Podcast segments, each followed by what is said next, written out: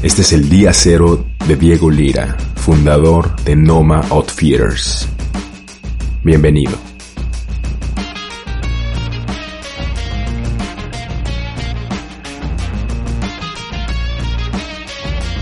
Hola, hola, hola, hola, ¿qué tal? ¿Qué tal? ¿Cómo les va? Bienvenidos a este nuevo, nuevo episodio del Día Cero, el podcast en donde platicamos con gente interesante e innovadora acerca del día en el cual cierto proyecto, cierta idea o cierta decisión les cambió su vida y podamos aprender algo de ello para encontrar también nosotros ese día cero que cambie la nuestra.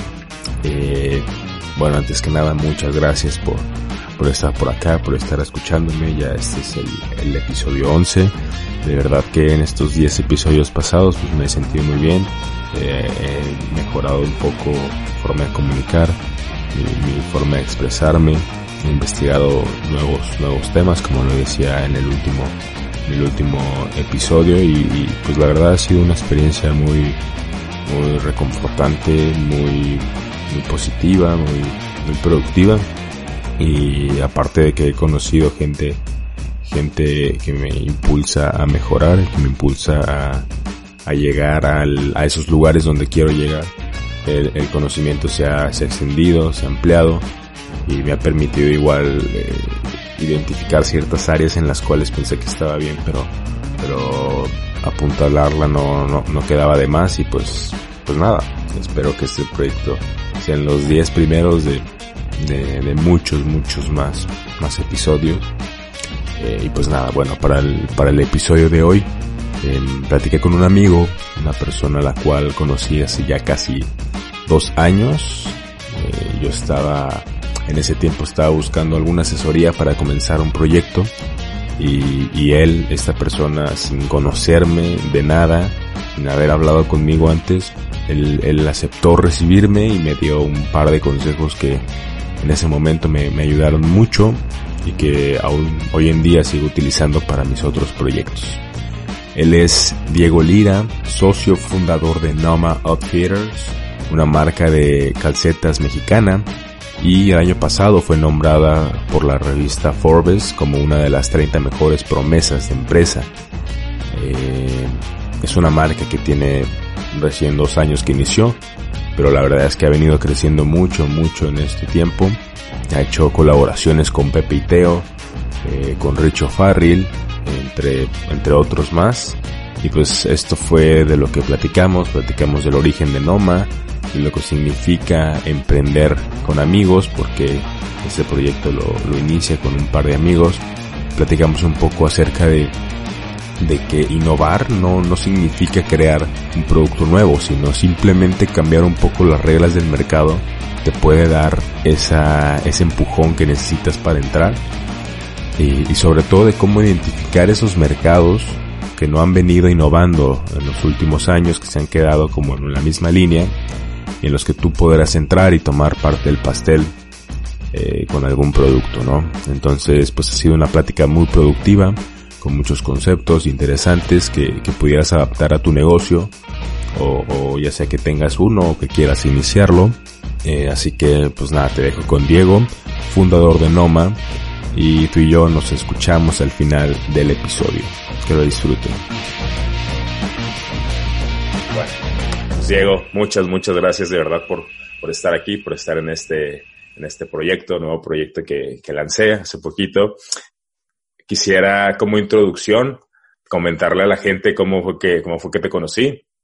Eh, hace, hace aproximadamente dos años, eh, yo, yo tenía una marca de, ropa y la verdad no sabía nada, o sea, solamente quería, sabía que tenía que, que, que quería iniciar un proyecto independiente, no sabía nada de lo que era, nada del mundo de, de la moda, de, de, de, de, la ropa y todo eso. Entonces me puse a investigar un poco acerca de gente. Yo, estaba en Querétaro en ese momento y, me, puse a investigar acerca de gente que estuviera por ahí que me pudiera auxiliar.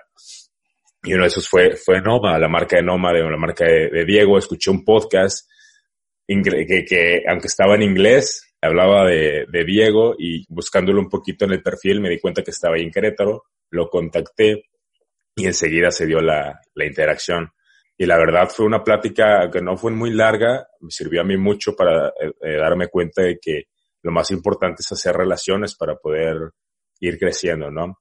Y, a raíz de eso, de, ese día, eh, me sirvió muchos de sus consejos para, para poder avanzar. Y, quería empezar esta plática con eso. Primero agradecerle a Diego por, por, por, por ese detalle que tuvo conmigo. Sin conocerme, me abrió eh, un espacio de su agenda para poder platicar conmigo. Y, y, quería empezar esta entrevista con eso. Quería que me dijera cómo fue que inicia el proyecto de Noma, cómo fue que inicia toda esta idea de, de, de, de, la empresa, de una empresa de calcetines que se está enfocando en calcetines, y qué pasó después de que nos conocimos ya hace dos años que, pasó eso y que ha venido con la, con la marca. Buenísimo. Pues bueno, primero que nada, gracias por invitarme. Eh, que, que un proyecto nuevo que traigas esto. Yo soy, soy fiel creyente de los podcasts y soy fan de, de varios. Tú lo sabes, entonces, no, sí, eh, bueno, que te has dado a algo así. Para interrumpir. Hace falta, hace falta más, Ajá, tú, tú también me introduciste al, al, al, a esto del podcast. O sea, ya, ya lo escuchaba, escuchaba ah, un par de estos y tú me recomendaste otros cuatro o cinco y, y, gracias a eso igual me volví fan, ¿eh? me volví fan de eso y ahorita estoy en ese proyecto. Yo creo que si tampoco sin, sin esa idea de seguir escuchando podcast tampoco hubiera empezado esto. Pero bueno, ahora sí te doy, te doy salida. Qué bueno, qué bueno. No, hace falta proyectos así en México. La verdad es que, que, bueno, en Latinoamérica en general el contenido es poco, cada vez va haciendo más, pero, pero nada que ver con Estados Unidos, que ya está muy desarrollado en ese tema de, de podcast de negocios. O bueno, por lo menos de emprendimiento, de proyectos nuevos. Sí, como dices, eh, pues fue, fue lo que ahorita nos estábamos acordando, lo platicábamos tú y yo, que ya tiene un poco cerca de dos años que, que, nos sentamos a platicar en Ciudad de México. Era un punto muy diferente del proyecto en el que, en el que estamos ahorita, por ejemplo. Y, y, digo, la verdad es que no, no he podido seguir muy cerca de lo que tú has hecho, pero seguramente también es, diferente a lo que platicamos ese día. Eh, regresando a tu pregunta, lo que decías de, de Noma, de cómo empezó el proyecto. Pues mira, fue un proyecto que, que empezó a raíz de una necesidad de migrar a, un modelo de negocio que para mí y para mis socios fuera innovador, fuera rentable, fuera algo que permitiera una ventaja competitiva en el mercado, nos diera diferenciadores que realmente nos permitieran posicionarnos como una marca líder. No teníamos idea en ese momento de qué producto ni en qué segmento, simplemente sabíamos que, que no nos íbamos a lanzar las oportunidades que llegaran, sino que íbamos a crear la oportunidad y a raíz de un plan bien estructurado íbamos a poder desarrollar una empresa que tuviera estas características que te acabo de decir. Fue ahí donde nació el, tema del textil. Nosotros, eh, bueno, mi socio y yo, tengo dos socios, uno de ellos trabajaba en mi equipo en una empresa en la que yo estaba antes de, agro, de, vendíamos aditivos para alimento de ganado. Estamos en la parte de desarrollo de negocios, él estaba en mi equipo y, y estando ahí, pues por temas eh, internos de la empresa, el crecimiento que teníamos, que nos estaban ofreciendo un crecimiento muy fuerte, pero más que crecimiento, la cultura organizacional de la empresa no era la que nosotros buscábamos en temas de crecimiento y de, de apertura a nuevas ideas surgió la, la, necesidad de crear un negocio propio que empezara como un side business mientras teníamos esta otra chamba y que fuera creciendo a hacer algún negocio que pudiera escalar hasta que llegáramos a un punto de rentabilidad en el que pudiéramos independizarnos y empezar de lleno en el negocio. Entonces, como te decía, estuvimos estudiando el mercado. El mercado me refiero todo. O sea, lo que nos llegaba lo estudiábamos bien a profundidad. Cualquier cosa que veíamos para nosotros era un negocio potencial. Entonces, yo, yo siempre le he dicho a, a mis socios y a la gente con la que platico, como si ya podemos platicar tú y yo, cualquier cosa que tengas enfrente de ti ahorita en este momento o de lo que puedas pensar, es una industria que vale miles de millones de dólares. Y hay una persona, si no es que más, en esa industria que se ha hecho rica a raíz de vender ese producto. Entonces, siempre hay una oportunidad en lo que veamos de hacer una irrupción. No importa qué tan consolidado esté el, mercado, no importa qué tan segmentado sea, no importa nada de esto, siempre hay una oportunidad de hacer las cosas diferentes y hacerlas mejor en lo que sea. Entonces, esto es algo que, que en México no, no se ve mucho. O sea, cada vez vemos más, más ecosistemas que permiten la disrupción, pero sabemos que la estructura social que hay en México y sobre todo empresarial es una, es una cultura muy agresiva muy, muy de, de, aplastar a las empresas que vienen subiendo para no poner en, en riesgo la posición de los líderes del mercado. Entonces, siempre que hay una, una competencia leal, entre comillas, con las mismas condiciones de juego, te van a aplastar en México. Tú necesitas entender el juego primero para saber cómo darle la vuelta. Entonces, lo que hicimos fue entender qué industria estaba ya consolidada que podíamos ser diferente. Para nosotros el, el calcetín llegó como, como una casualidad a la mesa fue un, un regalo que me hicieron, una, suscripción de calcetines que, que, me llevó. Y ese, esa casualidad nos llevó a estudiar la industria. Y entonces tuvo varios puntos que, que, a nosotros nos gustaron mucho y que fue por lo que nos decidimos a meternos al calcetín. Uno de ellos, el calcetín como producto, es un, es un, un producto que no es fácil de hacer. La barrera de entrada para tú entrar a la industria del calcetín es alta. ¿Por qué? Porque para hacer calcetines necesitas cierto número de máquinas muy especializadas, gente que sepa hacer eso, un equipo completo que va alrededor, una infraestructura para que te permita tejer un calcetín de buena calidad, las máquinas correctas, la inversión correcta, varios elementos que no son tan fáciles de hacer. Entonces, si yo mañana quisiera hacer calcetines y no tengo ni idea, no puedo. Por lo menos en una escala que sea rentable como negocio global. Entonces, eso nos gustó por una parte. Por otra parte, el calcetín es un producto no perecedero, es un textil. El textil es, es en sí una industria que tiene márgenes altos. Es un producto que, que, es ligero, es pequeño. Entonces, para el tema de paquetería, que va de la mano del e-commerce que está creciendo en México, hace totalmente sentido este producto. Eh, para mí, eso es clave porque puedes mandar una guía de menos de un kilo y te cuesta lo mismo que mandar tres hojas de papel a mandar un calcetín. ¿no? Entonces, eh, es, es, clave poder ser competitivo en el tema de e-commerce también. Entonces, desde el principio, aunque no fuera nuestra actividad más fuerte, era pensar en eso también. Luego, eh, el calcetín en sí funciona como un canvas en blanco. Es decir, tú no estás vendiendo un commodity, no estás vendiendo, eh, no sé, petróleo, no estás vendiendo grano, no estás vendiendo cosas que, que no le puedas dar un valor agregado y que vayas a competir por precio. En el calcetín hay todo. Yo tengo competidores que venden en 6 pesos sus calcetines, yo los vendo en 200.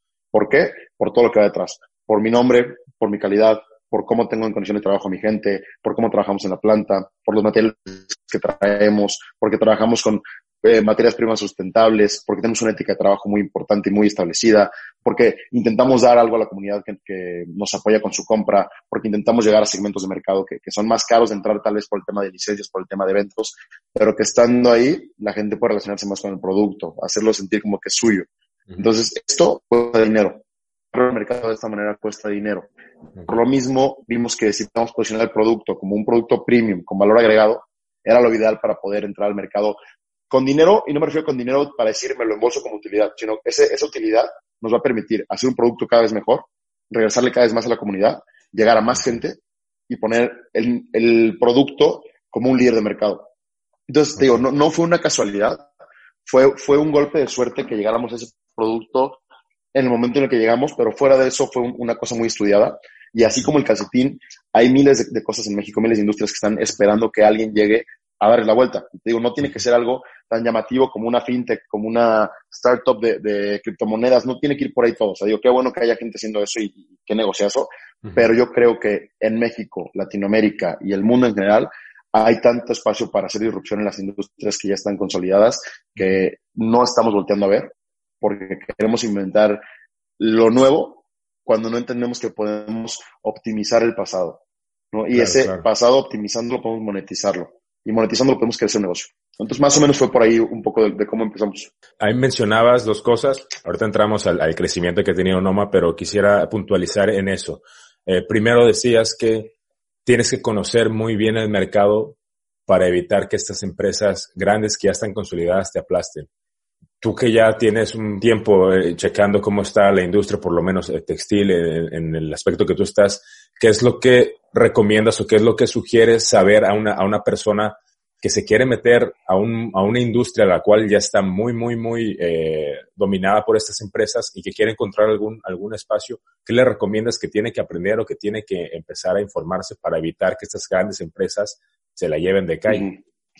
Número uno, crea identidad. O sea, lo más importante para que tú puedas competir, más allá del precio, de la industria, de, de quién tenga más lana que tú o no, es quién eres tú ante los ojos de tu cliente. ¿Qué valores transmites tú con tu marca? y por qué invierten en ti más o menos dinero que en tu competencia. Ese es número uno.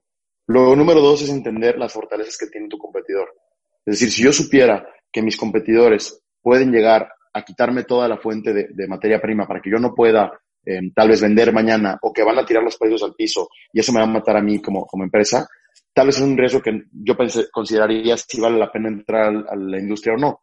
Yo sé porque estudié bien mi, mi, cadena, intenté hacerlo lo más vertical que pueda. Uh -huh. Yo sé quiénes son mis proveedores, nacionales e internacionales. Intentamos que todo sea nacional, pero hay que tener siempre un plan B. Uh -huh. Sé quién es eh, mi proveedor de máquinas, sé quiénes son mis operadores, uh -huh. sé quién es eh, mi rentero, tengo una buena relación con toda esta, esta cadena, para que por lo mismo yo pueda tomar ventaja de lo que no tienen mis competidores, que es que agilidad. O sea, yo no soy un Unilever, yo no soy un Mars, yo no soy un Nestlé, que tiene que llevar procesos corporativos. tal vez en algún punto tengas que migrar a eso porque el, volumen lo requerirá. Pero mientras tanto hay que entender que nuestra ventaja como empresas y como emprendedores es precisamente eso, que podemos pivotear de un lado a otro y podemos realmente ser auténticos. Nosotros algo que tenemos que nuestra competencia no vemos que muestre es que nuestras creencias y nuestros valores los plasmamos y los defendemos muy claramente. Si yo creo, por más que yo ni mi equipo o mis socios por lo menos seamos de la comunidad LGBT, nosotros creemos en la causa, apoyamos la igualdad y apoyamos el respeto a todas las personas. Entonces, por lo mismo, vamos a asociarnos en, colaboraciones con gente que es estandarte de esas comunidades y que ellos, no yo intentando eh, decir que es bueno para ellos, sino que ellos mismos sepan trasladar su voz a través de un producto que yo les puedo dar el canal y el alcance al mercado y puedan llevar un mensaje, monetizar ese mensaje, inyectar dinero en su industria y que se pueda crear no solo awareness, pero también que se pueda combatir a veces eh, injusticias. Por ejemplo, una colaboración que hacemos con la comunidad LGBT precisamente, todo lo que, lo que se recauda va no solamente a la gente con la que trabajamos, sino también se dona una parte a una fundación que se dedica a apoyar a gente LGBT en procesos legales. Entonces, eh, o sea, este tipo de, de, de, modelos de negocio te permiten serle fiel a tus valores, pero tienes que decirlo. O sea, si no, si no tenemos, si no nos quitamos el miedo de realmente ser políticamente incorrectos, y no que, no me refiero a que seamos políticamente incorrectos, pero simplemente el hecho de decir, yo creo esto, y yo creo que esto está bien para el mundo y esto puede mejorar el mundo, pregón, sácalo y dilo, porque si no, nadie lo va a hacer por ti. Y las empresas, precisamente, es lo que tienen miedo. Tienen miedo del escándalo, tienen miedo de que pierdan consumidores, tienen miedo de innovar, tienen miedo de estas partes, porque no saben que tú siendo auténtico como empresa es la mejor manera de traer clientes fieles a ti que crean lo mismo que tú. Yo prefiero tener el 1% del mercado que sea fiel a mí y que comparta mis valores a tener todo el mercado y ser una empresa hipócrita que simplemente está uh, subiéndose a cada ola que puede para vender. ¿no? Entonces, sí creo que estas ventajas que tenemos cuando vamos empezando son muy importantes. Estudiar muy bien a tu competencia, quién está en el mercado, cuánto tiempo llevan, por qué son líderes, por qué han quebrado las empresas que han quebrado, eh, que estás más cerca de los grandes o de los chicos, qué necesitas vender para estar en un buen nivel, de ser competitivo, cuáles son las barreras de entrada, eh, no sé, toda esta parte es bien importante estudiarla. Yo creo que, que, mucha gente empieza emprendiendo y luego ve qué hace, porque tenemos esta, esta fantasía de los emprendedores de aviéntate y vas a ver qué pasa y eh, crea tú para que justo, justo del avión. Justo eso es lo que es lo que te iba a platicar. creo que en, en todo, tú te metes a redes con todas estas personas, estos coaches, estos emprendedores, y les preguntan cómo empiezo y todos te dicen aviéntate. Y yo entiendo el mensaje de fondo que te dicen, pues sabes qué hazlo, güey, así, yo, yo empecé así, me aventé, yo no sabía y que en el camino fue aprendiendo. Pero muchas veces las condiciones en las cuales ellos inician son muy diferentes a las condiciones de otras personas. A lo mejor ellos empiezan ya con un apoyo de alguien, es decir, ya, ya, ya tienen como a una persona que ya tiene algún enfoque y en cambio, a la persona que se lo están diciendo, es decir, detrás de la cámara hay un güey que está a lo mejor en un pueblo un poco más escondido, que no tiene todos los recursos o no tiene la capacidad, ya sea de gente, de relacionarse y les es un poco más complicado. Entonces, cuando se avientan, porque ese coach, esa persona, esa, ese emprendedor en Instagram o en YouTube le dijo que se aviente, pues se dan un porrazo y pierden todo lo que tienen, ¿no? Entonces, esto que acabas de decir Claro. Era que lo, que lo puntualizaras bien, lo importante que es aventarse, pero con paracaídas, sabiendo que tienes una protección que, que, que es el conocimiento, ¿no? Como el, tú saber en dónde estás es lo que te va a, a, permitir ir creciendo, aunque no sepas cómo vas, pero que sabes en qué camino ir, ¿no? No, totalmente. O sea, te digo, yo, no creo en eso de, de aviéntate y luego ves qué haces o cómo le haces. No, yo creo que sí hay que tomar riesgos. El riesgo es importante en un negocio y ningún negocio va a ser líder ni va a ser punta de lanza en, un, en una innovación si no toma riesgos, pero hay que intentar llevar ese riesgo al menor grado posible. O sea, mientras que más podamos controlar el resultado, mejor. Nosotros tomamos riesgos todos los días, todos los días tomamos riesgos, pero para haber tomado un riesgo nosotros, entendemos cuál es el mejor escenario y el peor escenario. Si el peor escenario me puede quebrar y puede hacer que yo deje sin darle de comer a varias familias a través de mi, de mi empresa, pues no lo voy a tomar. Claro. Si el mejor escenario nos lleva a ser líder de la industria y seguir innovando y el peor escenario nos puede tal vez quitar un poco de utilidad, pegarnos un poco, pero no nos va a matar, adelante, vamos a hacerlo. Pero siempre entendemos, antes de, saltar, cuál es lo mejor y lo peor que podría pasar. Tenemos la gran ventaja cuando estamos empezando un negocio de que todo el negocio está aquí, está en nuestra cabeza. Entonces tenemos esa oportunidad de llevarlo del día uno al día 5000 del negocio en la mente primero. Decir, a ver, ¿qué va a pasar? ¿Cuál va a ser mi primer mes de operación? ¿Qué voy a hacer? ¿Qué, qué recursos necesito? Y día por día, el día uno me voy a parar y voy a constituir mi empresa. O tal vez no, tal vez no me conviene constituir hasta que ya tenga ventas y facturo como persona física. Y luego, ¿me conviene contratar a alguien? No, tal vez yo puedo ser mi propio vendedor en la primera etapa. Tal vez yo puedo subcontratar a un contador. Tal vez puedo hacer freelance de fotografía. Tal vez no tengo que contratar una nómina y no tengo que bajar recurso antes de saber qué voy a hacer. Entonces te vas al día a día realmente para yo saber cuál es mi producto mínimo viable, qué necesito tener ah, pues tal vez solamente mi producto, una cuenta de Instagram, un e-commerce y empezar a vender. ¿no? Y orgánicamente empezar a buscar eh, tráfico para mi página. Tal vez, ¿no? Tal vez es diferente, tal vez tienes que abrir una tienda física, tal vez tienes que poner una cafetería. Entonces, lleva día a día tu negocio hasta que empiece a chocar con las paredes. Y vas a ver que vas a empezar a chocar desde día uno. Entonces, el día uno, cuando choques con tu primera pared, piensa cómo la atravesarías. Y el día tres, cuando tengas tu siguiente pared, cómo lo vas a atravesar. Y así, así, así, así, así. Entonces, eso te va a permitir que cuando estés en la operación, y siempre va a haber cosas que no consideraste, siempre va a haber problemas que no, no pensaste que iban a llegar porque no, no eres experto en esa industria. Pues van a llegar problemas que no conocías. Pero de esos, de cada 20 problemas que te lleguen, 18 vas a tener medio contemplados con un plan de contingencia y vas a saber más o menos cómo resolverlos. Y dos, vas a tener que sacar tu instinto emprendedor y entender en la marcha cómo soluciono esto. Entonces, no, no, no me refiero a, a, que no te arriesgues, me refiero a que no seas irresponsable en la manera de arriesgarte. O sea, siempre hay que tener un parámetro de éxito y de fracaso. Entonces, ¿qué tanto estoy dispuesto a ganar y qué tanto estoy dispuesto a perder? Sí, va, mucho por ahí.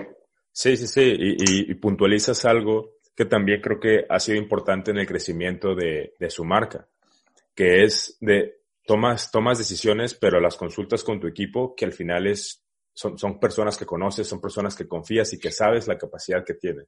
Eh, en tu experiencia, ¿qué tal ha sido trabajar con amigos? Porque yo entiendo que son, eran conocidos de, de, que los conocías ya de ese tiempo, pero pues obviamente en el camino se van volviendo amigos. Mucha gente tiene esta idea de que trabajar con amigos usualmente termina mal, pero tú lo mencionas mucho y recientemente en una entrevista igual decías que tú los conocías muy bien, que sabías el potencial que podían dar, ¿no? Entonces, ¿qué tan necesario es rodearte de gente que no solo que sean capaces de hacer las cosas, sino que sean capaces de comunicar lo mejor posible para la empresa.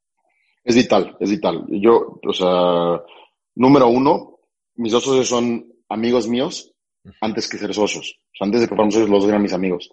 Yo con uno de ellos, con José, empezamos nuestro primer negocio a los 14 años. Tenemos un negocio de máquinas vending. Entonces, ahí yo mi relación con José, más allá de lo personal, que para mí es como un hermano, eh, lo profesional empezó cuando teníamos 14 años. Entonces, él y yo íbamos y cargábamos a la central de abastos producto para luego ir a las máquinas a rellenar. Íbamos, cobrábamos, hacíamos nuestras cuentas, íbamos a rellenar otra vez, estábamos vendiendo, teníamos que arreglar la máquina, teníamos que ir a, esto, al otro. Eran horarios complicados porque tienes que ir cuando no hay gente a las máquinas. Entonces, eh, sí era una friega y yo ahí entendí que José tenía esa misma mentalidad que yo para el trabajo duro. O sea, yo soy una persona que piensa que el negocio te va a exigir siempre. Tú tienes que saber qué tanto estás dispuesto a dar. Hay gente que trabaja de 9 a 5. Hay gente que trabaja de 12 a 12, ¿no? Y si tú disfrutas lo que estás haciendo, es muy diferente a que no. Entonces, con José yo entendí esa dinámica de trabajo y, nos complementamos muy bien en un tema de, que nos empujamos mucho a qué sigue, a qué sigue, qué es lo siguiente, qué es lo siguiente, qué es lo siguiente. Y, y entonces nos separamos un rato en la parte profesional. De, eh, cuando empezamos a estudiar la carrera, él se fue a, otra ciudad. Y luego nos reencontramos en este negocio cuando yo lo invité a invertir. Pero ¿por qué lo invité a invertir ese parte del proyecto? Porque yo entendía sus valores, su ética de trabajo, no porque me cayera bien, no porque nos fuéramos el viernes a tomar y la pasáramos fregoncísimo. No, entendía porque había trabajado con él y había visto los proyectos que él había desarrollado en esos años, los que no estuvimos juntos. Entonces entendía y admiraba su trayectoria. Y lo mismo con Rafa. Rafa, que es mi otro socio, estudiamos la carrera juntos, yo lo conocía desde antes. Estudiamos la carrera juntos, eh, ahí tuve la oportunidad de verlo académicamente cómo se desenvolvía. Me di cuenta que Rafa es una persona numérica con una habilidad impresionante que yo te puedo decir sin el no grado de vergüenza que es mucho mejor para, para el tema de números, mucho mejor que yo. Y entonces cuando, cuando empezamos a trabajar, después, bueno, la vida profesional ya, ya en la carrera, yo logré avanzar rápido en, la empresa en la que estaba, tener un puesto de dirección. Entonces cuando me tocó escoger a mi mano derecha, no había, no había duda, ¿no? Rafa tenía que ser la persona que estuviera en mi equipo y entonces, antes de asociarme con Rafa, trabajamos juntos un buen rato en esta empresa con un nivel de exigencia muy alto. O sea, yo a Rafa le exigía lo mismo que la empresa me exigía a mí. Entonces trabajábamos casi, casi a la par y, y ahí entendí quién era él bajo estrés, en los buenos momentos, en los malos momentos, cuando había problemas, cuando había que, que reaccionar rápido. Y entonces, lo más importante de todo esto es que yo entendí que mis dos socios son mejores que yo para muchas cosas, que eso es vital. Si estás trabajando con gente que no es mejor que tú, estás cometiendo un error gravísimo. Mis socios siempre son mejores que yo. No te digo que en todo, porque yo también soy mejor que ellos en varias cosas y eso nos complementa. Pero el hecho de que ellos sean mejores que yo para esas partes me empuja a mí a querer ser mejor para eso y también en lo mío. Entonces tengo que estar al nivel al que ellos están. Y me gusta pensar que ellos piensan lo mismo conmigo. Entonces es un ciclo virtuoso en el que estamos empujándonos a ser mejores sin decirlo. Es una competencia sana que al final de cuentas nos va a tener un beneficio a todos como empresa, como grupo. Y entonces, para mí, el rodearte de gente, y no solamente mis socios, también en nuestro equipo, la gente que traemos es gente casi siempre mayor que nosotros. ¿Por qué? Porque, número uno, entendemos que la experiencia cuenta y cuenta mucho. Vale, se puede monetizar la experiencia. Que la gente que tiene una ética de trabajo, ya sea que tenga 15 años o tenga 30 o 50, no importa mientras que estén dispuestos a poner el trabajo, las y, lo que requiere una empresa, sobre todo una, que va iniciando para crecer y consolidarse, eso quien te lo dé vale oro. Entonces nuestro equipo siempre está muy bien escogido. O sea, nunca, nunca contratamos por contratar, contratamos gente que necesitamos y sobre todo gente que nos hace ver que la necesitamos. O sea, la gente que entra a nuestro equipo casi siempre es gente que nos explica por qué tiene que estar en nuestro equipo, no que nosotros la vayamos a buscar sino que okay. eso sabes que es que le estás regando en la parte de retail porque no estás aprovechando las ventajas fiscales del factoraje y no estás tomando flujos eh, que podrías eh, tal vez tener para operación y no sé, cosas que la experiencia te va dando o que simplemente la capacidad mental te da. Cuando nos abren los ojos a esto, es gente que tiene que estar en el equipo. Porque por más que ya lo sepa de, de otra empresa, es capaz de desarrollar algo nuevo para tu empresa.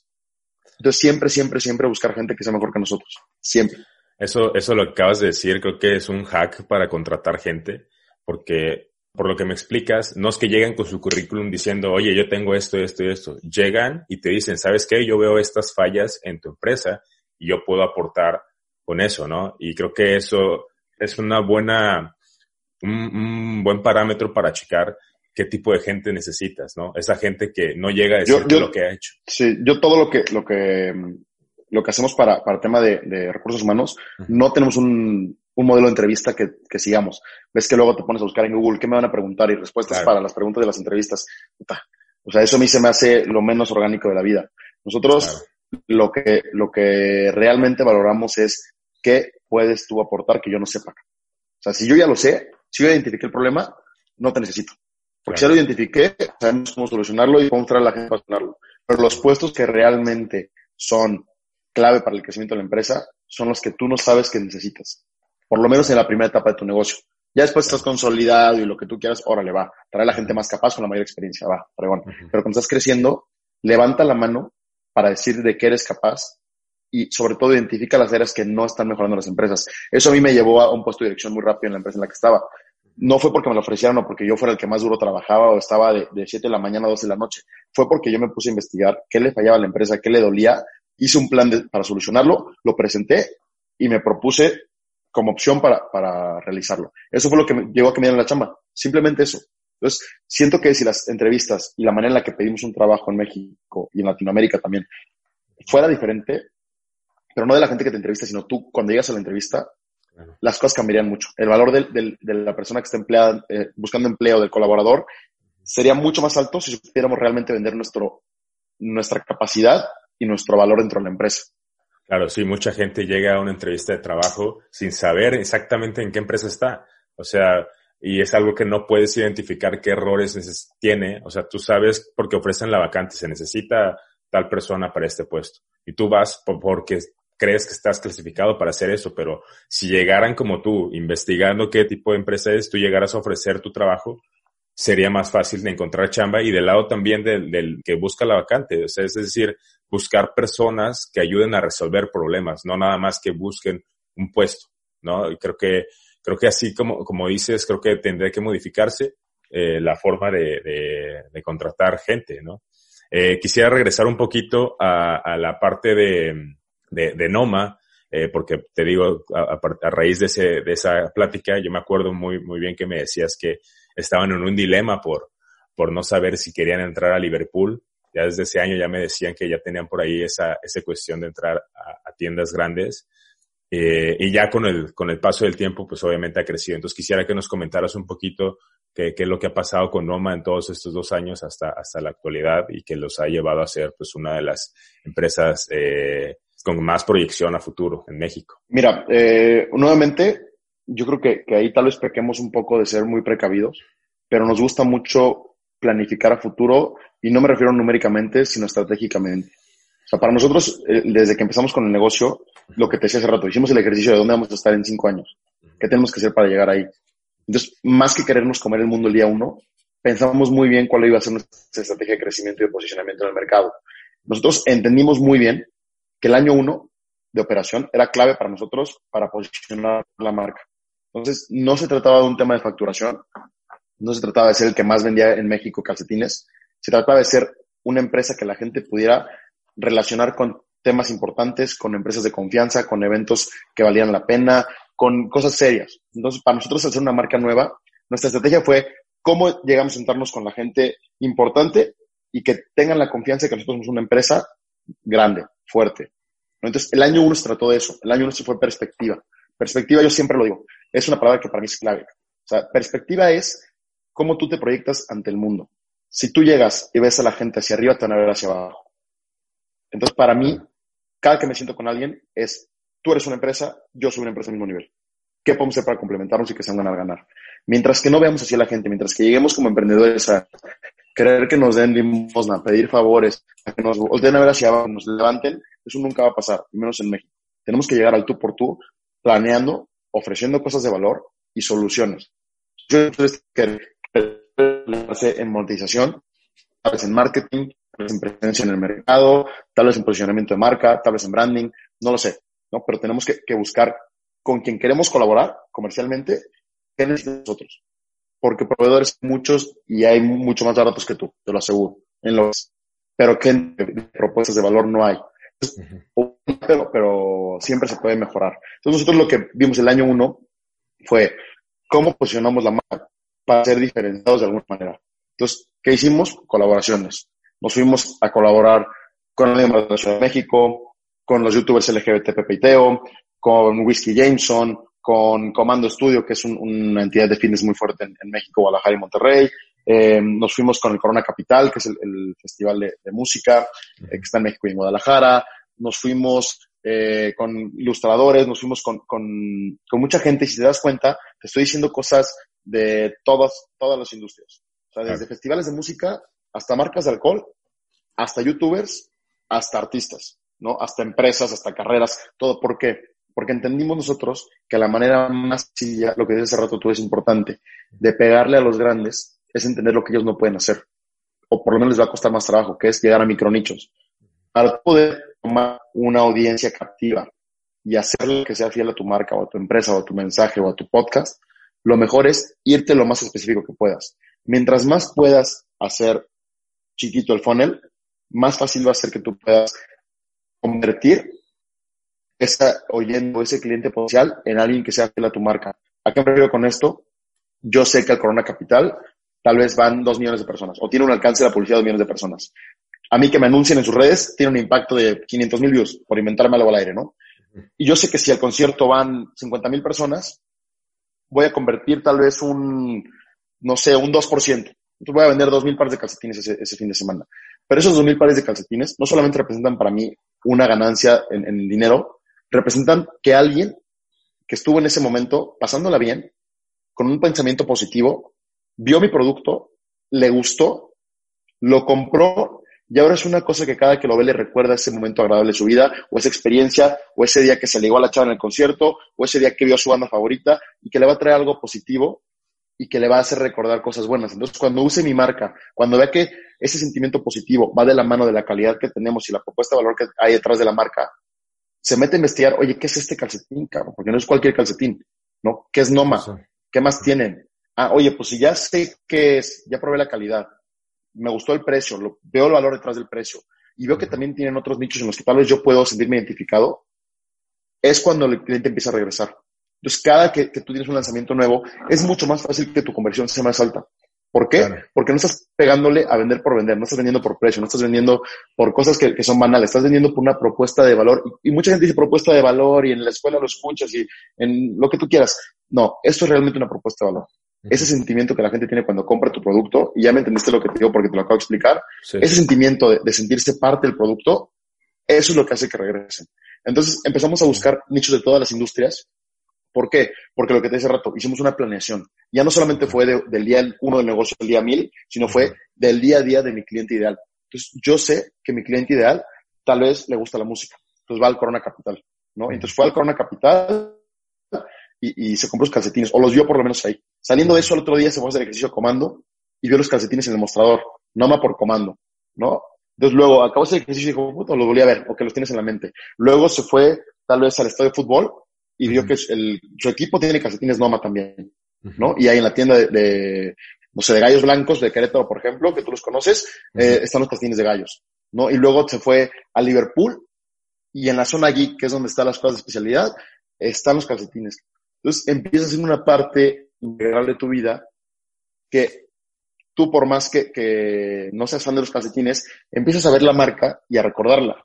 Entonces, tal vez no vas a comprar ninguno de esos momentos, tal vez no compraste nunca que viste ahí, pero luego te llega una publicidad probablemente en Instagram y decir, a ver, esto ya, o sea, ¿qué onda? Te metes a investigar y lo que te decía, lo que intentamos es que haya un nicho para ti en el que te puedas sentir identificado con mi producto. Entonces, ese año uno fue mucho de posicionarnos en el mercado a través de esta estrategia. Y no me da miedo compartirla. ¿Por qué? Porque siempre estamos cambiándola. O sea, siempre estamos yendo a cosas que la gente no espera que estemos. O sea, nuestras colaboraciones no son con marcas de ropa, no son con diseñadores. O, también son, ¿no? Pero diseñar, por ejemplo, colaboramos con raperos, colaboramos con comediantes de stand-up. Acabamos de sacar la colaboración con Richo Farrell hace dos semanas. Ahorita viene la, semana que entra, te puedo adelantar que vamos a lanzar con, con Longshot, que es un rapero mexicano ah, también bien posicionado. Sí, sí, sí, con Longshot la, la, colaboración colaboramos con empresas, colaboramos con marcas como Transformers, como Monopoly, como Power Rangers, como Rick and Morty. Eh, también te adelanto que viene, por ejemplo, este año Plaza Sésamo, viene Dragon Ball Z, eh, vienen TikTokers también muy fuertes. Eh, bueno, eso te lo puedo adelantar también. El próximo mes sale colaboración con Darian y con Orson, que son TikTokers que están arriba de los 10 millones de seguidores. Eh, pero lo que te digo, estamos cambiando constantemente a lo que vamos. Entonces, no me preocupa compartir lo que hacemos porque no tenemos un manual, no tenemos un manual de procedimientos, no tenemos una manera de llegar al mercado. Vamos haciéndolo conforme se siente orgánico para nosotros. Entonces, ¿esto que nos permite? Que no te puedan copiar. Si tú eres auténtico y fiel a tu estrategia que está aquí adentro, no te van a poder copiar. Hagan lo que hagan. Y para cuando te copiaron, tú ya estás en lo siguiente. Entonces ya se ve muy claramente que tú eres el líder del mercado y que los demás te vienen siguiendo. Y esto pasa en muchas industrias. Tú lo sabes y lo ves con Apple, por ejemplo. Sacan los AirPods y al año siguiente ya Huawei tiene sus AirPods y Samsung tiene sus AirPods y tal, tiene sus AirPods, pero tú sabes que son AirPods, ¿no? Que fueron atrás de él. ¿Por qué? Porque Apple no está esperando que le digan qué sacar y a ver qué más qué sacarle al lado. No, no, no. Está sacando cosas nuevas y siempre pensando en qué es lo que sigue. Entonces, ese primer año, y digo, lo seguimos haciendo a la fecha, fue eso. Y el segundo año, lo teníamos muy claro, es cuando teníamos que empezar a crecer la facturación. O sea, no que ese año, el año uno de hecho fue un año que rebasó por casi 13 veces nuestra proyección de ventas. Eh, teníamos pensado vender mucho menos, la verdad nos fue muy bien, tuvimos la fortuna de que a la gente le encantó el producto, pero sabíamos que el año 2 era un año en el que teníamos que empezar la estrategia más masiva. Entonces ya posicionado, ya siendo una marca que tú puedes llegar a Liverpool, sentarte con el comprador y que te digan quién eres, y no le tienes que decir, no, pues soy una marca que empecé ayer. No, soy una marca que tiene ya un año, he colaborado con lo que te puedo decir, con tal, con tal, con tal y con tal, tengo estos nichos, mi producto sirve por esto, vamos a llegar a este mercado, a tal, a tal, a tal es mucho más fácil que tú tengas herramientas de venta y que tú llegues preparado a ver cuáles son los peros que te va a poner el comprador. Yo sé antes de una entrevista con, con Liverpool, por ejemplo, qué peros me pueden llegar a poner. Pero es que tu precio, ¿cómo justificas tu precio? Ah, pues mira, te voy a enseñar lo que hemos eh, investigado nosotros, vemos que el precio se comporta de esta manera, es el precio óptimo, hemos hecho eh, esfuerzos para subir el precio y ver cómo se, se comporta la venta, lo hemos bajado también, encontramos que es el precio óptimo. Ok, perfecto, es que tu composición, es que mi hilo es nacional, es un hilo que, es em, responsablemente tal vez traído, eh, no sé, es producto de calidad, 80% de algodón peinado, que es un diferencial en el mercado, no sé, todos los peros que te puedan poner antes de llegar a la entrevista, córrelos en tu mente. Córrelos, córrelos, córrelos, que me pueden decir, que me pueden decir, que me pueden decir, es que los días de crédito, ¿sabes cómo aguantar días de crédito? No, pues entonces vete a investigar con alguien que ya le venda a Liverpool o que ya le venda a alguna tienda cómo funciona su de crédito, cuánto eh, margen te van a pedir, cuánto, a los cuántos días te van a pagar, cómo te pagan ellos, hay factoraje, no hay factoraje, cómo tienes que entregar, cómo tienes que capacitarte, cómo tiene que ir en, en, en, pues encajas tu producto, tiene que ir en bolsas, tiene que ir separado por tienda, todos estos temas, si no llegas tú antes de la entrevista con eso preparado, es mucho más fácil que te manden a la fregada en los minutos 1 al 5. Claro. Si el comprador ve que tú ya sabes las respuestas a eso, le vas a facilitar la vida muchísimo. Y va a decir, ok, tal vez no es la empresa a la que yo le veo más visión, pero doy una oportunidad porque sé que ya saben cómo trabaja este mercado, hicieron la investigación y si el producto le tienen fe y les gusta, es probable que den entrada. Por lo menos una prueba. Claro, y ya entonces tu producto lo hará por sí solo. Entonces, ese segundo año, que es este en el que estamos ahorita, que obviamente se complicó con la parte de COVID, pero sí hemos podido crecer bastante en ese tema de, tiendas. Hemos estado entrando a, varias cadenas nuevas, hemos estado empezando a aumentar la, el número de tiendas en las que estamos, los socios comerciales con los que estamos trabajando, eh, retailers, wholesalers, eh, tiendas de especialidad, cadenas. Ya estamos en una, en una estrategia mucho más fuerte de crecimiento. Entonces, no, no nos quisimos aborazar a hacer eso el, el año uno porque sabíamos que no nos iba a funcionar. O sea, no teníamos las herramientas para poder explicar nuestra visión. Hoy tenemos un camino recorrido que nos permite llegar a sentarnos y decir, oye, pues sabes qué, pues tal vez salí en esta revista, en esta y en esta, le vendo tal a tal y a tal y están estos eventos. Entonces, ah, ok, eso es confianza para la persona con la que estás tú. Quítale la mayor incertidumbre que puedas, lo mismo, minimiza tu riesgo. O sea, se va a tomar el riesgo de ir a quemarte con Liverpool, probablemente porque tal vez no funcione tu producto. Haz lo más que puedas para asegurar que puedas entrar. ¿no? Y entiende quién es Liverpool, y entiende quién es Coppel, y entiende quién es Palacio, y quién es Walmart, y quién es quién. Entonces, a quién le vayas a vender. O no tiene que ser los gigantes. Entiende quién es la tiendita, el punto físico que le vas a vender. Tal vez piensen que los apoyes con publicidad, porque es una tienda chica. ¿A qué les puedes hacer tú para apoyarlos? Ya con estrategia de tus redes sociales de cómo vas a publicar sus puntos físicos, ¿no?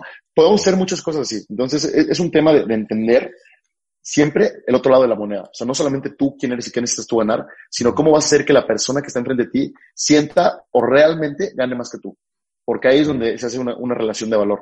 Cuando la gente ve que estás dispuesta a dar más de lo que recibes, y no me refiero a que abusen de ti o que no sea negocio, o sea, mientras que sea un ganar-ganar, pero si la gente ve que tú estás dispuesto en la primera etapa del negocio a dar, es mucho más fácil que ya empezando a trabajar juntos puedas sentarte a renegociar, bajar condiciones comerciales, hacer algo más que sea ganar-ganar, pero ya tomando ese compromiso de decir, yo también voy a agarrar una parte del riesgo y también estoy comprometido con el proyecto. Entonces, e, eso ha sido un poco de, la estrategia que hemos tenido para, para no más de dos años. Te digo, de la mano de ese crecimiento y de ese ser auténtico con lo que tú crees como negocio, vienen muchas cosas que tú no puedes buscar. O sea, nosotros jamás hemos pagado por una nota, jamás, y no quiero decir nunca, pero no me, no me gusta la idea de pagar por, por ese tipo de notas echándote flores a ti mismo creo en la publicidad, sí creo mucho en la publicidad, pero no creo en la parte de, de miren, apláudanme y soy un fregón porque logramos esto. No, trabaja y que la chamba hable por ti. Y esa chamba traerá una bola de nieve positiva o negativa también. Haz las cosas bien y te va a llegar cosas buenas. Entonces, eh, eso ha sido un poco la, de la mentalidad de estos primeros dos años. Me, me sorprende mucho lo claro, lo claro que tienes, Diego, el porqué de tu marca. O sea, Muchas, muchas veces yo, yo, incluso yo con mi marca, al inicio cuando yo la inicié, la, la marca de ropa, solamente me gustaba hacer diseños, pero no, no llegaba a encontrar el porqué. Eh, más que saber, como que me trataba de inventar un porqué para empezar al mercado. Y, lo, y lo, la verdad que lo estuve buscando mucho. Y esa fue una de las razones por las cuales terminé por dejar el proyecto, porque decía, no, no, no encuentro el porqué que me motive, ¿no? A esto. Y que me haga diferenciar de tuyo. Y, lo, y yo lo veo en ti sobre todo eso que me acabas de decir, que tú lo que ves es que mediante, estos calcetines, eh, tú los pones en eventos que te hagan recordar ese evento, ¿no? Entonces, es algo que se ocupa seguido. Un calcetín lo tienes ahí y por, ya sea por los colores o por el diseño, pues te vas a acordar de ese momento, ¿no? Y te quería preguntar si tú al inicio ya sabías el porqué del calcetín o lo viniste trabajando con el camino. ¿Cómo, ¿Qué tan difícil fue encontrar ese porqué de su marca? Enseguida continuamos con el episodio. Eh, simplemente quería comentarles que si tienes en mente crear un podcast o ya tienes uno y necesitas contenido para llevarlo a conocer a más personas, nosotros podemos ayudarte con eso.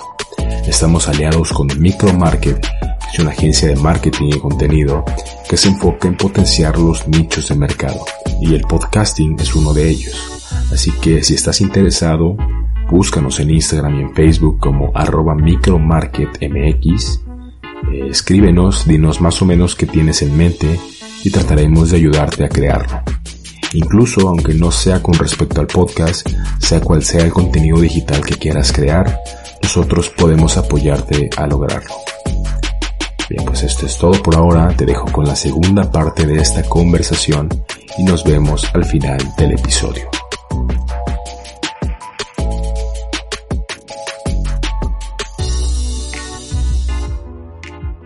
Mira, yo creo que, no, no quiero decir que fue difícil, más bien quiero decir que fue retador. Porque yo tenía muy claro que el, el, proyecto que hagamos, sea lo que sea, tenía que ayudar a la gente. Y ayudar no me refiero a vamos a hacer una fundación, porque yo sí soy fiel creyente del capitalismo y, creo que, que, el esfuerzo se debe representar en ganancia y esa ganancia en crecimiento. Pero siempre he entendido, y mis socios también, que necesitamos regresarle algo a la comunidad. Comunidad me refiero a tu comunidad cercana, tu comunidad de emprendedores, tu comunidad latinoamericana, tu comunidad de gente a la que tú le puedes aportar algo. Siempre vas a poder enseñar algo a la gente que, que no saben, ¿no? Y al, y al, revés, todo el mundo te va a poder enseñar algo a ti también.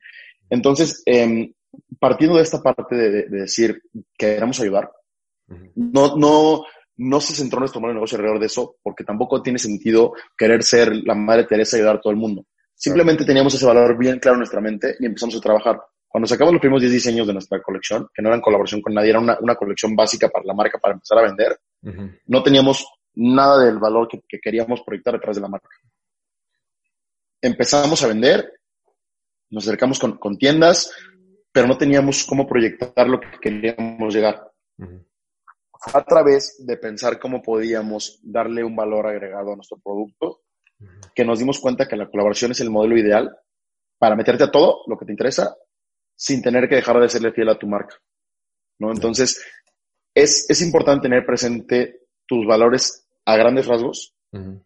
Y si tú siempre lo estás pensando en cómo puedo ayudar, cómo puedo ayudar, cómo puedo ayudar, va a llegar el momento en el que el negocio te va a decir, aquí es.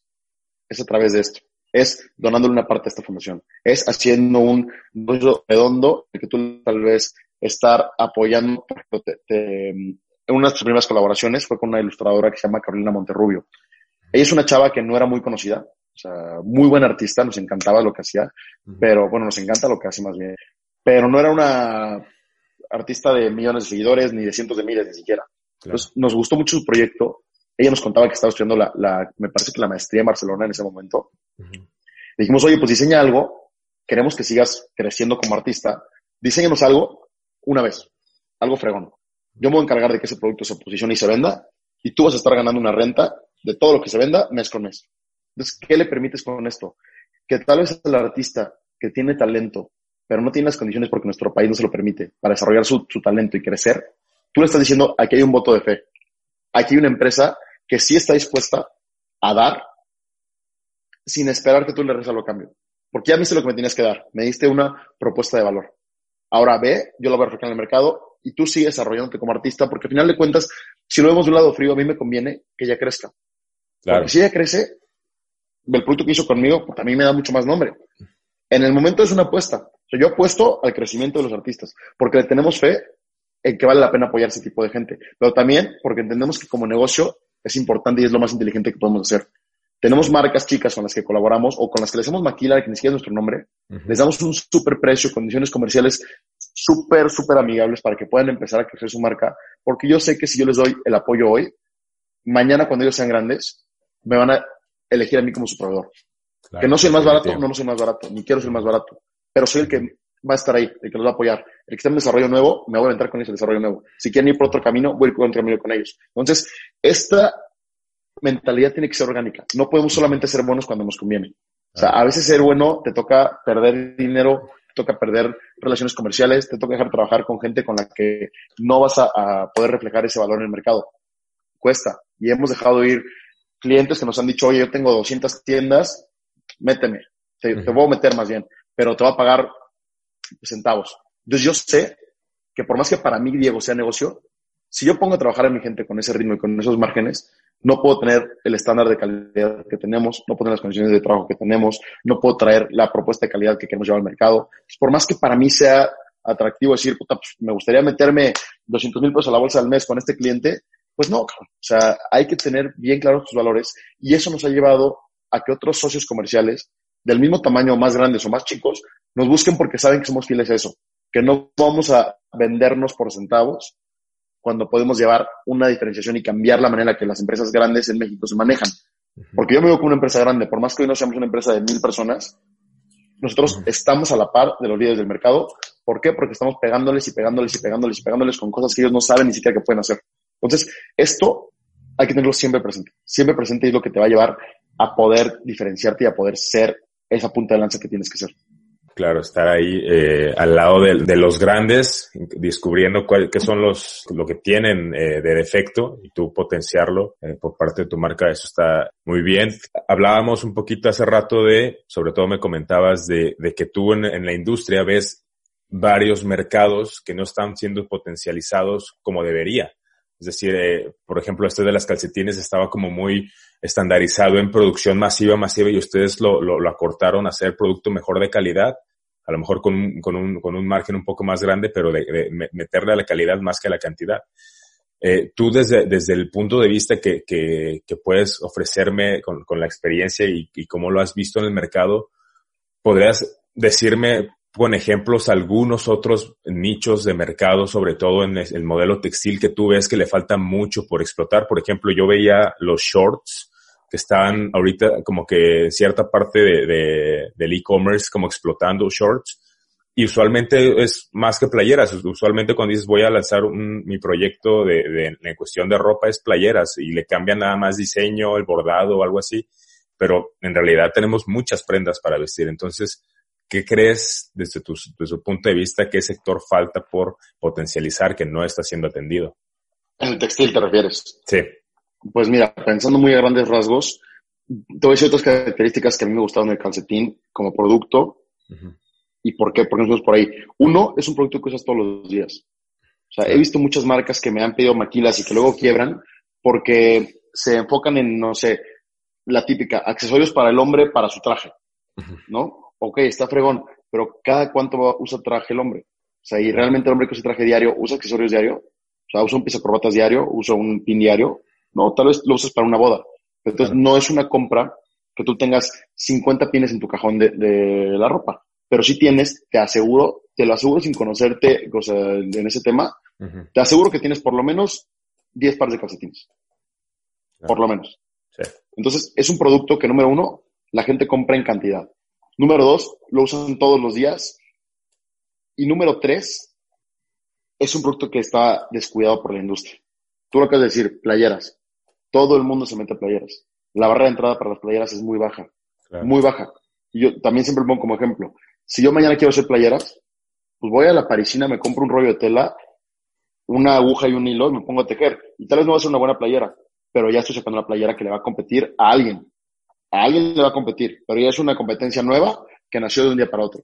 Si yo digo, me quiero poner mañana a hacer calcetines, pues tengo que ir a comprar una máquina para hacer calcetines, tengo que ir a comprar una máquina para armar calcetines, una plancha de calor, tengo que ir a comprar tal vez para el silicón la máquina, el pulpo para el silicón, tengo que ir a comprar los carretes de hilo especializados para el calibre de mi máquina, tengo que conseguir el diseñador que sepa eh, programar en píxeles para poder tejer en el programa de tejido de la máquina. O sea, no es algo que de un día para otro podamos hacer. ¿No? Y, y esas, son las condiciones que, hay que tomar en cuenta. Digo, yo no me metería tanto en la parte que ves siempre. O sea, es más difícil competirle a un líder que está haciendo irrupción a entender en qué no hay una propuesta de valor. ¿no? Por ejemplo, pasó con, con las pulseras hace tiempo, ¿no? Hace unos años no se usaba pulseras y alguien nos explicó cómo usar pulseras y por qué sus pulseras eran mejores, ¿no? Tal vez porque, porque daban un propósito y donaban a alguna fundación, no sé, lo que tú quieras. El textil es difícil, es, es, un, es una parte que, que es muy, muy, es muy tricky porque, porque tú puedes sacarme una marca de playeras nueva y si tienes una propuesta que realmente sea innovadora, la vas a romper. O sea, por más que ya haya muchos jugadores de playeras. Pero a mí lo que me gustó es que en México no había un jugador de, de calcetines. Y no te puedo decir un producto en particular porque si no ya lo estaría haciendo yo, cabrón. Pero si, si, si alguien me dice, oye, pues es que yo mañana quiero empezar a, emprender en algo, dame ideas. Si quieres hacerlo en México, número uno te diría, métete a investigar qué es lo que está trending en los últimos tres a cinco años en Europa, Asia y Estados Unidos. ¿Qué es lo que tú ves allá que se vende mucho que en México nunca hayas visto?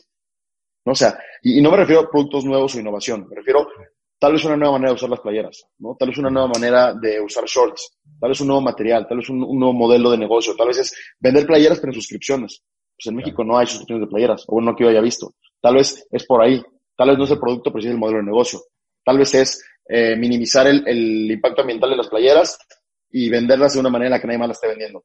¿no? O sea, no siempre es el producto nuevo, sino es la manera que se lo llevas al mercado. Entonces, yo no inventé el calcetín y no soy el único que hace calcetines. Y mucha gente parece el mismo calcetín que yo hago, pero no muchos pensaron en hacer el modelo de negocio de nichos que yo tengo. Entonces, eso me diferenció a mí. Busqué mucha calidad porque mi segmento de precios ahí, pero hay gente que puede vender más barato. Entonces, te diría, métete a investigar otros mercados. México es un país que, que, que tiende a seguir tendencias de moda atrasadas de, de Europa hacia Estados Unidos. Entonces, lo que está allá que fue muy grande hace tres años, va a empezar a llegar a México este año. Entonces, métete a ver, métete a ver porque tal vez estás a tiempo para tomarle tres años de ventaja a tus competidores. Yo sé que entre finales de este año y el próximo año van a empezar a salir marcas de calcetines a lo güey en México. A lo güey. ¿Por qué? Porque ya logramos tal vez romper un poquito de la barrera que había en ese mercado.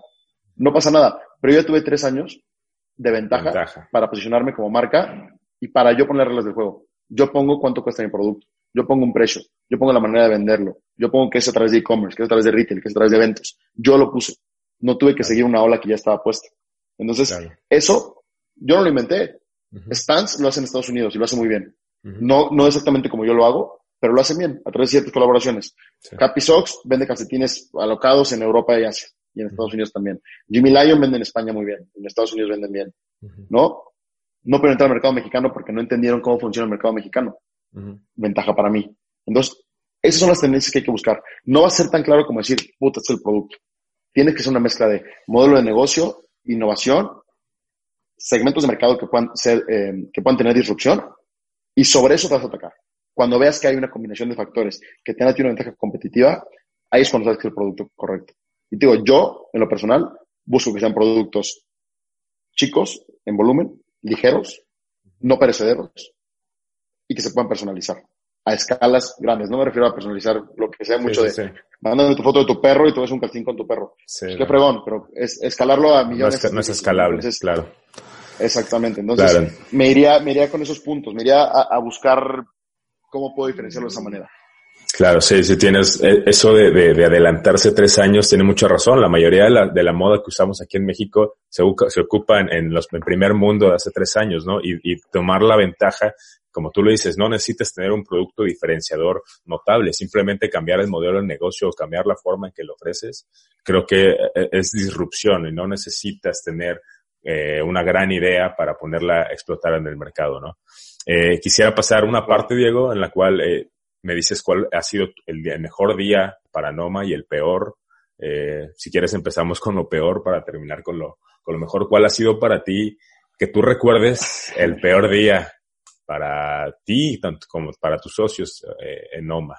Mira, yo creo que, lo que te voy a contar ahorita, mis socios lo han tenido de, en su propia manera, ¿no? En su propia forma también lo han sentido.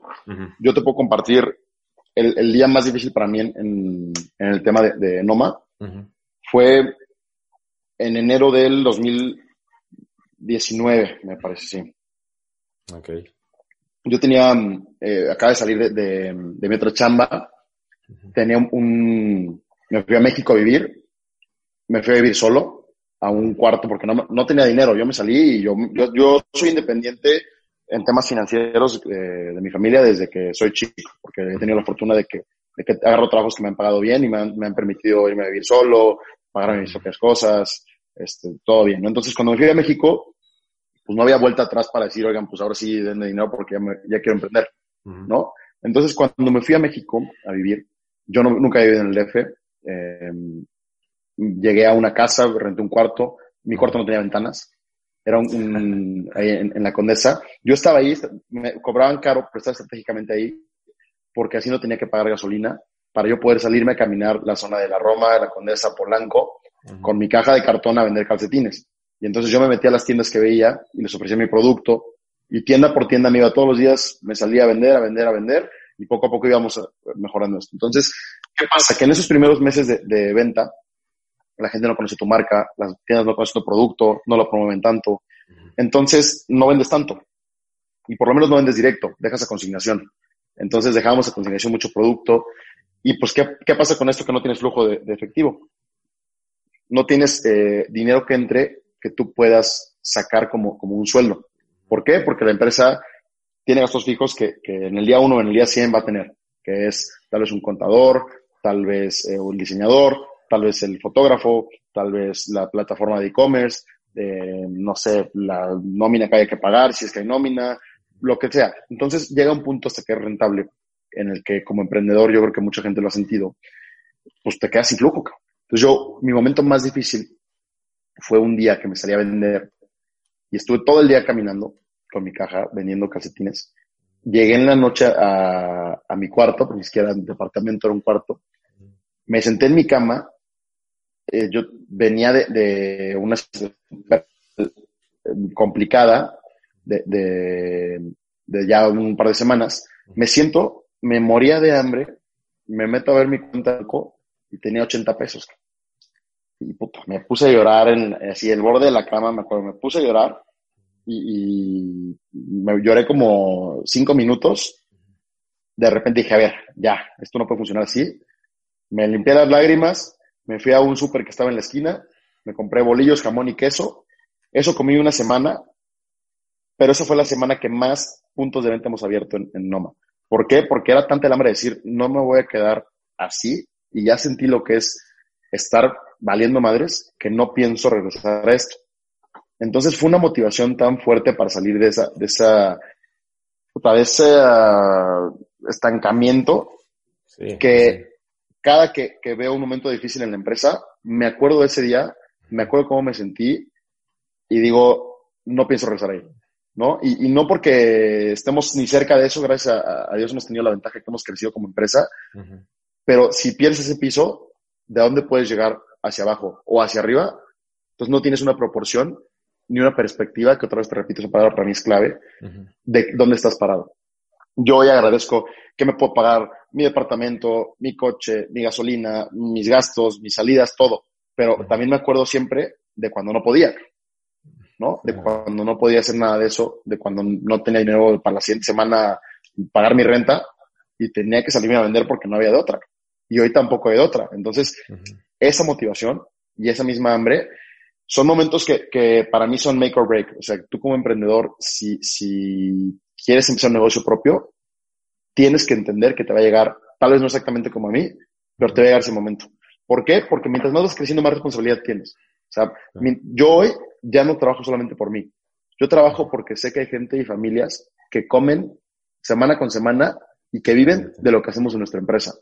Entonces yo no tengo no puedo dar el lujo de echar hueva, pues simplemente porque no se me antojó pararme un martes a trabajar, ¿no? Porque yo sé que detrás de mí hay una infraestructura que mis socios también la comparten y toda la gente la comparte en esta empresa, porque entendemos que, todos vivimos de esto, ¿no? Entonces, eh, son momentos difíciles, sí, siempre va a haber, todos los días tenemos problemas, todos los días también tenemos victorias, pero entendemos que si no sales a jalar, no va a llegar ni lo bueno ni lo malo. Lo malo va a llegar si no haces nada también.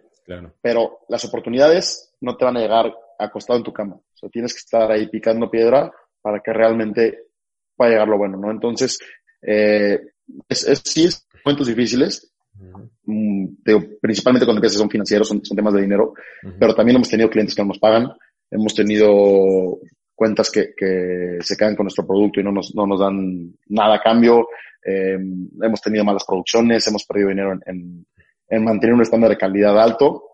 Hemos perdido en esto, hemos hecho más negociaciones, hemos negociado fechas que no son. Tuvimos un problema con Coca-Cola, me acuerdo el año pasado, fuerte. Eh, bueno, no problema porque lo solucionamos, pero pudo haber sido un problema con ellos, que era una, es una cuenta de nosotros.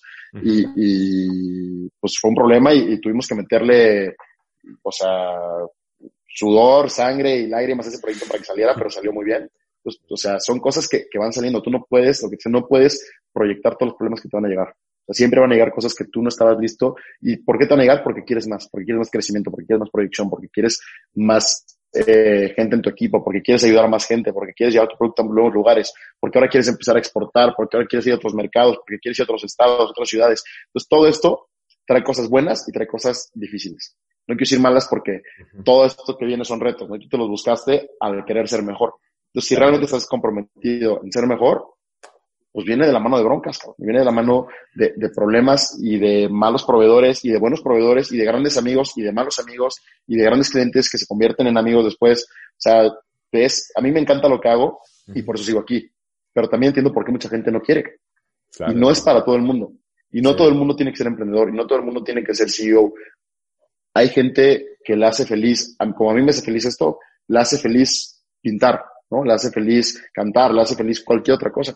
Qué bueno que persigan eso, pero hasta en eso van a haber problemas. Entonces, siempre hay que entender que tenemos que, que esperar lo peor, esperar lo mejor, presupuestar para lo peor. Esas, esas frases de, de Guy Kawasaki.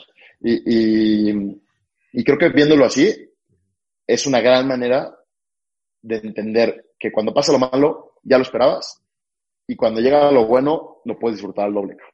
Claro, Entonces, eh, es, una, es una mentalidad que intentamos mantener y que, que el equipo lo, lo, siente. O sea, tú transmites eso cuando, cuando realmente te apasiona lo que haces. Y te digo, no se trata de que sean calcetines, o sean botellas de agua, o sea lo que tú me digas, el producto que sea. Si te apasiona lo que haces por lo que hay detrás de lo que estás vendiendo, uh -huh. la gente lo va a sentir. La gente te va a empezar a buscar. Van a llegar entrevistas, van a llegar equipo, a, gente a tu equipo que va a compartir tu visión y que va a estar ahí porque te quiere o seguir o empujar o enseñar. Entonces, siempre hay que ser apasionados de lo que hacemos, porque el día que sufres lo que estás haciendo, puta, nunca vas a llegar a, a trascender ni a cambiar algo realmente. Esta, esta historia que me comentaste, igual la, la, la sufrí, sobre todo un, un amigo la, la, sufrió cabrón y ahorita la está, la está rompiendo. Y sí, o sea, esos, esos madrazos que te da la vida de decir, güey, ¿por qué estoy aquí valiendo madre con 80 pesos en mi cuenta de banco cuando puedo estar trabajando, ganándome mi sueldo cada 15 días? Pues sí, la mayoría de la gente siente ese pedo y, y se va y se va a trabajar y prefiere estar eh, ahí, aunque no sea feliz, pero sabe que tiene un ingreso semanal. Eh, pero bueno, es, esos madrazos que y está cuentas, bien, ¿eh? También se vale. Sí, sí, sí, claro, claro. Y, y, esos madrazos que tú, que tú cuentas, pues son los que al final dices, güey, yo estuve en este pedo y ahorita estoy acá. Y, y, pues me da gusto, me da gusto que hayas, que, que, que, hayas aprendido sobre todo esto y que lo puedas compartir acá. Rapidísimo, porque sabemos que traemos el, el, el tiempo un poco encima. ¿Cuál fue el día más que te recuerdas que, que, que mejor ha sido para Noma? Yo creo que muchos hemos tenido momentos que, que, sobre todo cuando vas empezando, cada cosa nueva que logras desbloquear, digamos, por, por ponerlo así, uh -huh. la sientes como si fuera la victoria más grande del mundo. La primera colaboración que hicimos, la primera vez que le vendimos a, a Liverpool, por ejemplo. Uh -huh. eh, me acuerdo y, y, y justo qué que, que, chistoso que viene de la mano de lo, de lo peor también. Uh -huh. Cuando le vendimos a Coca, el día que entregamos completo todo, bueno, tengo que contar la historia rápido porque está muy buena. Sí. Y, y la, me apuro porque ya tenemos poco tiempo. Sí, sí, sí. Eh, todo, todo. Nosotros cerramos Coca-Cola el año pasado uh -huh. para una producción, no, no creo que no puedo decir por contrato el número, pero bueno, eran arriba de 50 mil pares lo que le vendimos a Coca. Okay. ¿no? Entonces, eh, era una facturación importante y, y, ya negociamos un buen rato, estuvimos eh, persiguiendo la cuenta un muy buen rato, nos costó mucho, negociaciones muy fuertes, muy tensas, porque son pues millones de pesos lo que estás poniendo sobre la mesa. Entonces, eh, ya teníamos, me acuerdo, todo listo, teníamos que, llevar unos documentos que no podían mandarse por paquetería, tenían que llevarse personalmente. Estábamos en Querétaro y, le pedí a Rafa, mi socio, y lo voy a quemar aquí un poquito, pero le pedí a Rafa, mi socio, que, que, fuera a la junta. Y digo, justificando un poco a Rafa, él no se mete tanto en esta parte, pero, pero fue a la junta a entregar los papeles y ya. Y pues por buena o mala suerte, no sé, salió el dueño de la empresa, de, eh, no de Coca, sino de, la empresa que dedica a esta distribución, y le dijo a Rafa, oye, ya está todo listo, hoy les llega su orden de compra, ¿en cuánto tiempo me entregas? Rafa, pensando que era una, una entrega normal de un volumen de, no sé, mil, dos mil, cinco mil pares, les dijo tres semanas. Ok, ¿qué hace sentido cuando estás hablando de mil, dos mil, tres mil pares? Sí. Cuando estás hablando de sesenta mil pares, nos toma por lo menos cinco semanas, por lo menos. Entonces, a mí me llega la orden de compra en la tarde en Querétaro, nos ponemos a celebrar, porque ahí te digo, ese fue un muy buen día también. Nos vamos a celebrar, no manches, los, la primera venta que cerramos de millones, qué, qué, emoción, fuimos a celebrar, lo que tú quieras. Me pongo a ver la, la orden de compra, entrega en tres semanas. Y mandame aquí porque hayan estado que son cinco semanas, cinco a seis semanas. No, no, no, hoy vino tu socio, se comprometió tres semanas y nos entregan en tres semanas o no nos entrega. Dije, puta, se nos va a caer la venta, ¿qué hacemos? Nos pusimos a, sacar números, no nos daba la producción, no íbamos a poder salir en tiempos. Logramos negociar con ellos, que nos dejaron entregarles durante, me acuerdo perfecto, 18 días, producto todos los días, o sea, un adelanto de lo que íbamos sacando de, de, producción. Entonces salían, no sé, un día salían 3.000 pares, llevábamos 3.000. Entonces para esto me dijo la, la compradora, órale, va, pero si tú fallas un solo día, se cae el contrato.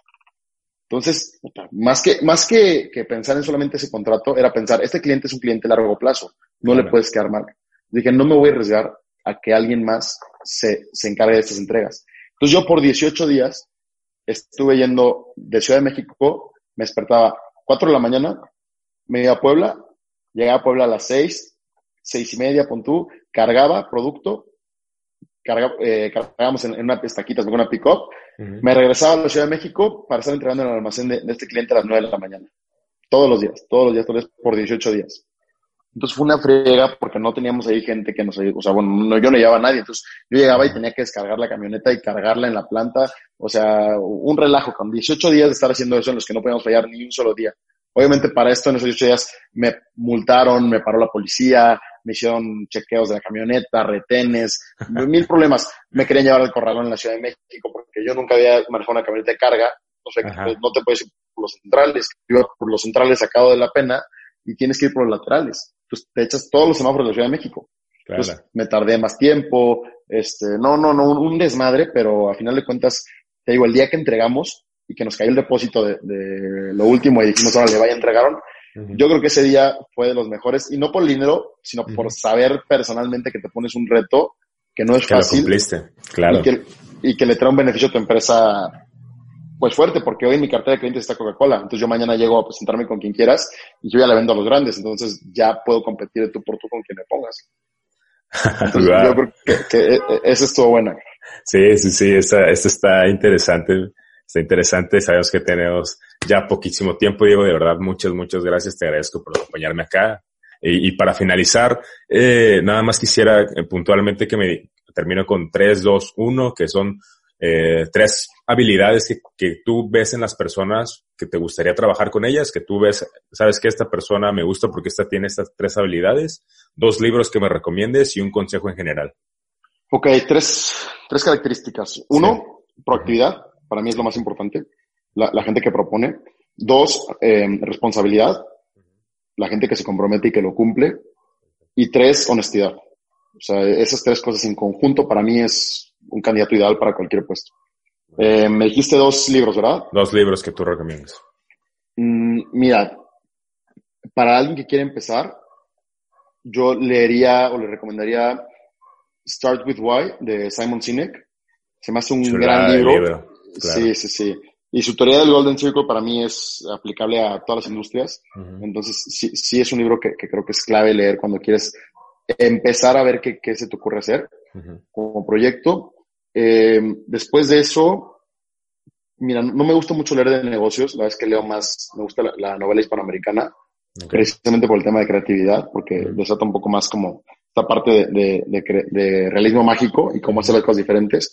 Pero en temas de negocio, te diría, hay un libro muy bueno que, que, me gustó precisamente porque yo no comparto casi nada de su mentalidad, pero me gusta su, su meta final. Se llama Let My People Go Surfing de Yvonne Chouinard. Él es el, el, fundador de Patagonia, esta marca de ropa. Ah, ok, la marca de ropa, claro, sí, sí, sí. Sí, eh, eh, Chouinard fundó Patagonia. Él es un, bueno, no sé si sigue siendo un hippie y trae una mentalidad de, de pues de cambiar al mundo para bien a través de su, de su, negocio y se le fue dando a través de, de esfuerzo. Ahí sí comparto con él muchos valores, uh -huh. pero um, se me hace una historia muy interesante de cómo una empresa es llevada de una manera tan diferente como yo lo haría, uh -huh. pero logra que sea exitosa y que tenga un propósito que yo admiro y respeto muchísimo. Claro, sí. Entonces, ese libro se me, hace, se me hace muy bueno. ¿Y mm, cuál era la última, perdón? Un consejo en general, el que quieras dar acerca de lo que tú quieras. Pues mira, siempre te voy a repetir otra vez lo, que ya te dije varias veces. Más que consejos, un concepto, perspectiva. Lo que te dije hace rato. Si tú volteas a ver a alguien hacia arriba, te va a voltear a ver hacia abajo. Entonces, siempre piensa que estás al tú por tú. Con quien esté sentado enfrente, en algún momento no supo nada de lo que está haciendo. Lo fue aprendiendo. Entonces, siempre hay vulnerabilidad, siempre hay oportunidad, siempre hay maneras de aportar, siempre hay una responsabilidad también detrás de los negocios que hacemos y las propuestas que ponemos sobre la mesa. Entonces, si tienes la perspectiva del alcance real que puedes llegar a tener y no volteas a la gente hacia arriba, yo creo que, que cualquier emprendimiento es capaz de, de, romper cualquier techo de cristal y llegar a ser líder en la industria, en el país, en el continente, en el mundo. Entonces, la perspectiva para mí es clave y, y siempre lo ha sido como un valor de la empresa. Muchas gracias por escuchar el episodio del día de hoy. Esperamos que te haya gustado. Eh, recuerda que todos tus comentarios son bienvenidos, no importa que tan buenos o malos sean. Síguenos en nuestras redes sociales, arroba el día cero podcast. Eh, si tienes un podcast y necesitas hacer publicidad para que más gente lo conozca, escríbenos y vemos en lo que te podemos ayudar. Y si aún no tienes un podcast, pero quieres comenzar uno, también mándanos un DM y te apoyaremos en lo que necesites. Además, te recordamos de la alianza que tenemos con la agencia de marketing por si necesitas una estrategia de contenido para tu negocio Búscanos en Instagram como arroba micromarketmx. Pregunta por nuestras promociones para microempresarios y para negocios nuevos que seguramente les podrán ayudar. Y pues creo que esto sería todo. De nuevo, muchas, muchas gracias por escucharnos. Si te gustó el episodio y si te gusta este concepto, eh, nos ayudarías mucho si lo compartes. Em, y pues nada, de verdad que esto lo hacemos para que puedas rescatar algo, para que puedas ahorrarte algunos pasos en tu camino y si te es de ayuda, nosotros estamos muy satisfechos con eso. Nos vemos en el próximo capítulo con un nuevo invitado que nos ayude a poder encontrar nuestro propio día cero. Cuídense mucho, chao chao.